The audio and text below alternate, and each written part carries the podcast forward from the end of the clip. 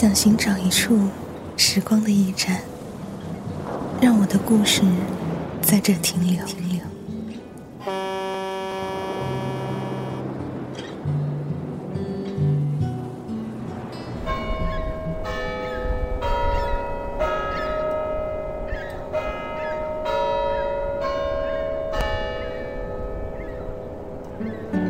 行走于这繁华都市的我们，正在错过谁，又正在和谁相遇？此刻的你，是在无声的哭泣，还是努力的微笑？木马八音盒电台，做你远方不见面的知心人。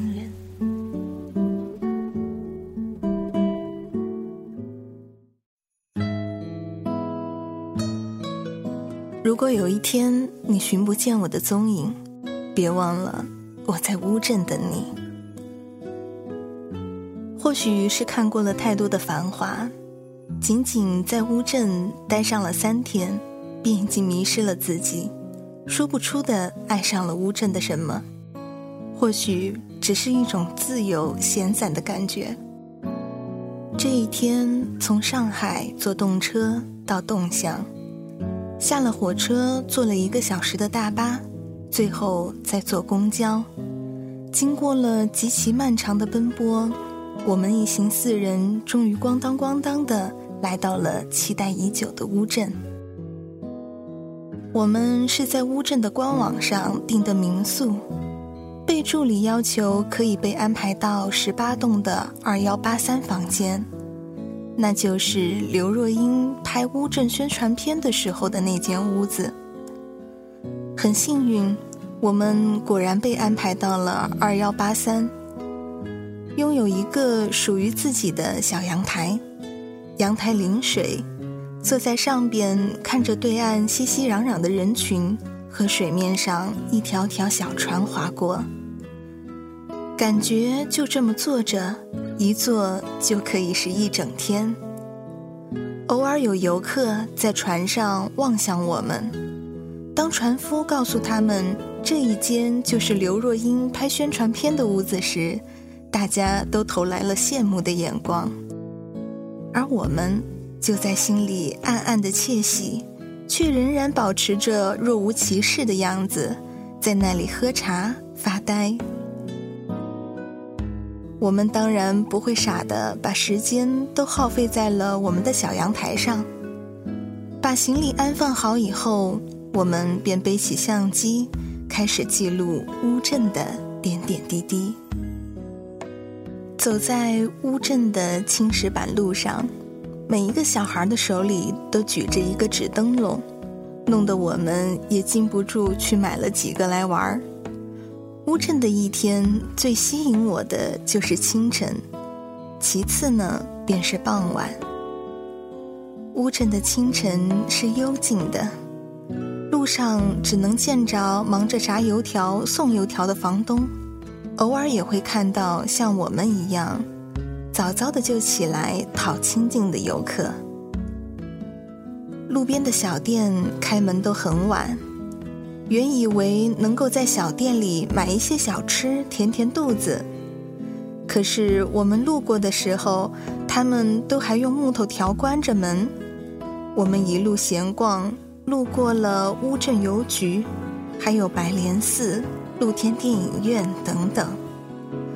回到民宿以后，房东已经给我们准备好了非常丰盛的早餐，有乌镇特色的菜园子汤。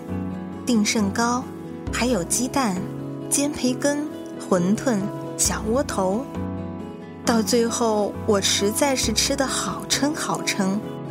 吃饱喝足以后呢，鼓着个肚子，我们就继续闲逛。时间稍晚些，乌镇的人开始多了起来，我们只能像逛庙会一样。随着人群蹭着往前走，路过景点的时候呢，就进去看一看。由于实在是无法前行，很多景点我们都没有进去参观，最后急匆匆的又逃回了客栈。回来的时候，突然就有了回家的感觉。这一回家，我们便去吃了心动已久的书生羊肉面。每次路过的时候，都是因为人太多而没有进去。这一回，我们错开了饭点，进去好好品尝了一番。红烧羊肉面的味道非常棒，一点儿都没有羊膻味儿。这个味道，以至于到后来我还都非常的想念。